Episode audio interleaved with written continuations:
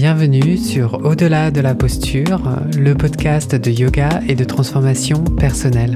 Je suis Jean Itier, enseignant de yoga et coach de vie et je vous propose toutes les deux semaines des outils concrets pour approfondir votre connaissance de votre monde intérieur et ainsi gagner en confiance, surmonter vos peurs et vivre la vie qui vous ressemble vraiment.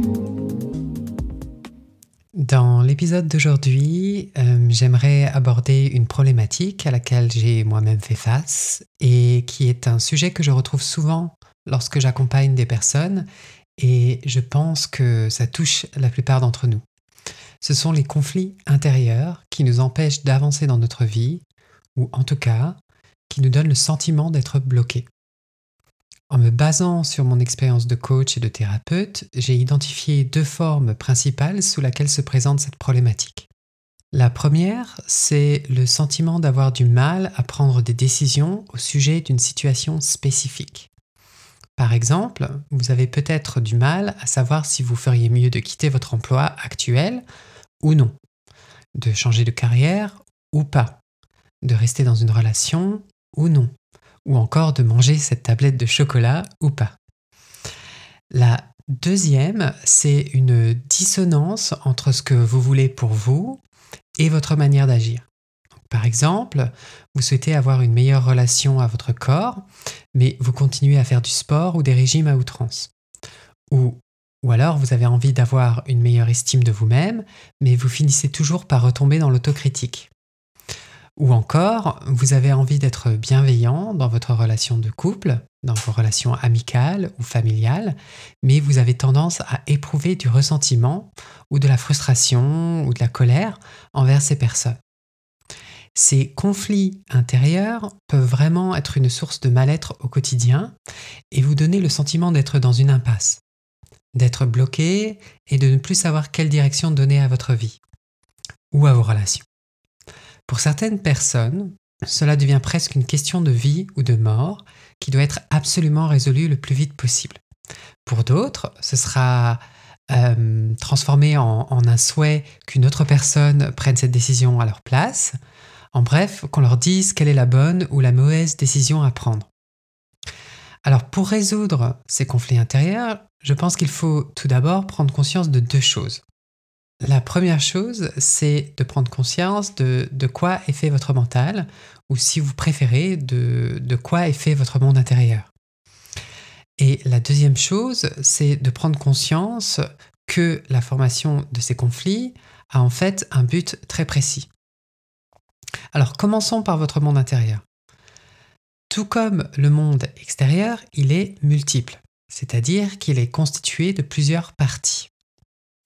Alors je suis bien conscient du fait que vous avez peut-être une conception d'un mental unifié, avec une personnalité unique qui représente qui vous êtes, mais en réalité, votre psyché est divisée en plusieurs parties, tout comme votre corps, qui est composé de plusieurs organes.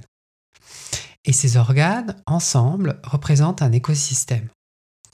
De la même manière, le mental est constitué de plusieurs sous-personnalités chacune ayant sa propre perspective, ses propres besoins et ses propres émotions. Votre monde intérieur est donc constitué d'une communauté intérieure avec des personnalités qui peuvent rentrer en conflit les unes avec les autres. Ce sont des sortes d'organes internes qui communiquent les unes avec les autres et quand il y a un déséquilibre entre deux ou plus d'entre elles, c'est tout le système qui est affecté. Si vous laissez ces conflits intérieurs s'envenimer, cela peut vraiment se transformer en symptômes physiques tels que des douleurs chroniques, de l'anxiété ou de la dépression. Donc ça, c'est la première chose à prendre en considération dans la résolution de votre ou de vos conflits intérieurs. La deuxième chose, c'est que ces conflits se forment dans le but de vous protéger. Alors, il est possible que ce que je viens de dire vous interpelle car vous vous demandez peut-être en quoi cette expérience peut être protectrice alors qu'elle vous cause tant de désagréments au quotidien.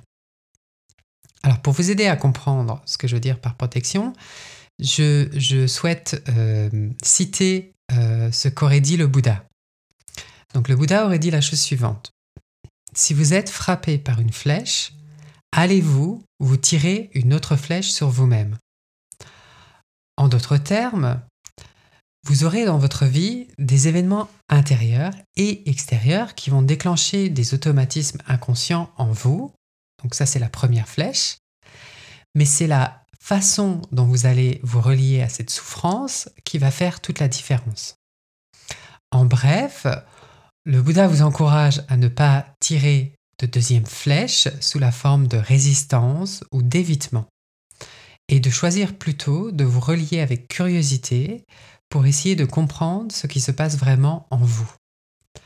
Vous verrez que si vous développez cette capacité d'écoute, vous obtiendrez des informations essentielles qui vous permettront de résoudre votre conflit ou vos conflits avec calme et confiance. Vous avez donc des sous-personnalités dont le but est de s'assurer de votre sécurité, de s'assurer qu'un équilibre soit maintenu intérieurement et extérieurement. Tout le travail réside donc dans le développement de votre capacité à observer, à reconnaître et à écouter ces différentes parties de vous-même. C'est vraiment une compétence clé parce que quand vous vous sentez submergé émotionnellement, sur le moment, vous pouvez avoir tendance à penser des choses du genre euh, oh, je suis une personne anxieuse et je l'ai toujours été. Et en réalité, si une partie de vous est anxieuse, ça veut dire qu'une autre partie de vous ne l'est pas. C'est comme quand vous avez mal quelque part. Donc imaginons que vous ayez mal au lombaire. Votre mental va se fixer sur cette douleur à tel point que vous ne remarquerez pas que tout le reste de votre corps va bien. Il est donc utile de se rappeler que si je remarque une expérience désagréable en moi, telle qu'une émotion, une pensée ou une sensation physique, cela veut dire que je ne suis pas cette chose. Posez-vous la question suivante. Qui est conscient de votre état émotionnel ici et maintenant? Et la réponse que le yoga nous apporte, c'est que c'est la présence silencieuse à l'intérieur de vous qui est capable d'observer cette expérience.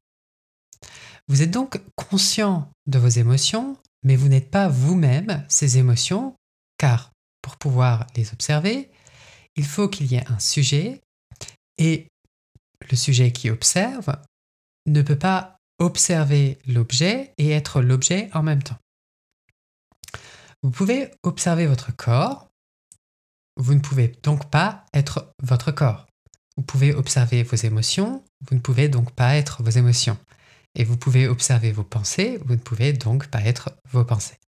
Vous êtes donc la présence qui est consciente de tout ceci. Ça veut dire que cette présence en vous qui est consciente de votre tristesse n'est donc pas triste.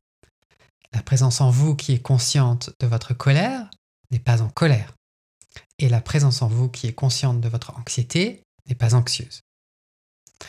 En développant votre capacité à observer votre monde intérieur, vous allez découvrir une communauté protectrice qui peut prendre plusieurs formes. Donc par exemple, je suis sûr que vous avez déjà observé votre critique intérieure, dont je vous ai parlé dans l'épisode 38 euh, du même nom, mais il y a beaucoup d'autres membres dans cette communauté. Il peut y avoir par exemple euh, un perfectionniste, un béni oui oui, c'est-à-dire une personne qui dit oui à tout, qui ne sait pas dire non, euh, un contrôlant ou un enfant intérieur. Et tous ces membres de cette communauté ont été conditionnés à un ou plusieurs moments de votre passé en réponse à une expérience stressante, signifiante, voire traumatisante. Et leur objectif principal est donc de vous protéger de toute menace potentielle ou réelle de toute douleur physique et de toute souffrance émotionnelle telle que euh, la peur ou la honte. Le problème est que ces protecteurs peuvent devenir hyperactifs, voire extrêmes, et ça peut entraîner des difficultés dans, vos relations dans votre relation à vous-même, aux autres et au monde. Alors, maintenant, vous, vous y voyez un petit peu plus clairement.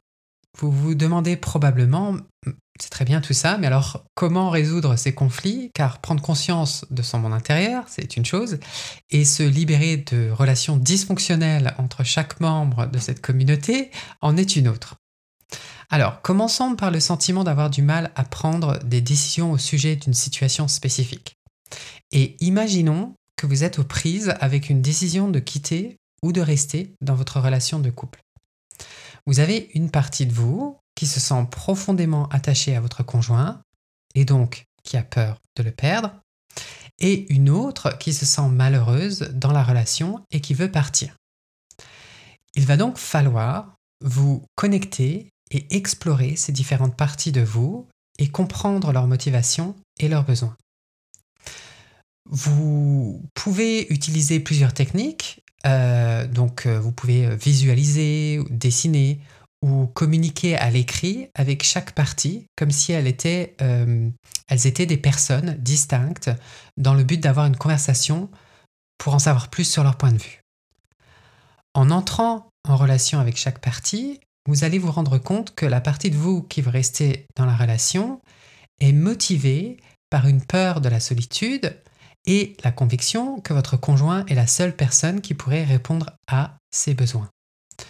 Tandis que la partie de vous qui se sent malheureuse est enracinée dans un sentiment d'insatisfaction et un désir de croissance et d'épanouissement personnel. C'est en validant les besoins et les désirs des deux parties en reconnaissant qu'elles ont toutes les deux des raisons valables de ressentir ce qu'elles ressentent, euh, que vous vous rendrez compte qu'elles méritent d'être entendues. En écoutant ces différentes parties avec curiosité, avec compassion et acceptation, vous trouverez une solution qui fonctionne pour chacune d'entre elles. Donc, peut-être que vous allez soit choisir de rester dans la relation en fixant euh, des limites et des stratégies de communication pour résoudre les problèmes qui rendent une partie de vous malheureuse dans la relation, et en travaillant également sur la croissance personnelle et l'épanouissement en dehors de la relation. Soit vous allez décider de quitter cette relation en élaborant un plan qui respecte les besoins de connexion et de soutien de la partie qui se sent attachée à votre conjoint, tout en poursuivant vos objectifs et vos désirs personnels. Prenons un autre exemple qui représente une dissonance entre ce qu'on veut pour soi et notre manière d'agir. Imaginons que vous ayez un rapport conflictuel avec votre corps depuis plusieurs années. Vous avez une partie de vous qui veut désespérément aimer et accepter votre corps tel qu'il est, mais vous avez aussi une autre partie de vous qui est remplie de haine envers votre corps et de honte par rapport à votre apparence physique. En vous connectant, en explorant et en comprenant ces différentes parties et leurs motivations, vous allez vous rendre compte que la haine que vous ressentez est motivée par la peur de ne pas être accepté ou aimé par les autres et la conviction que votre valeur en tant que personne est liée à votre apparence.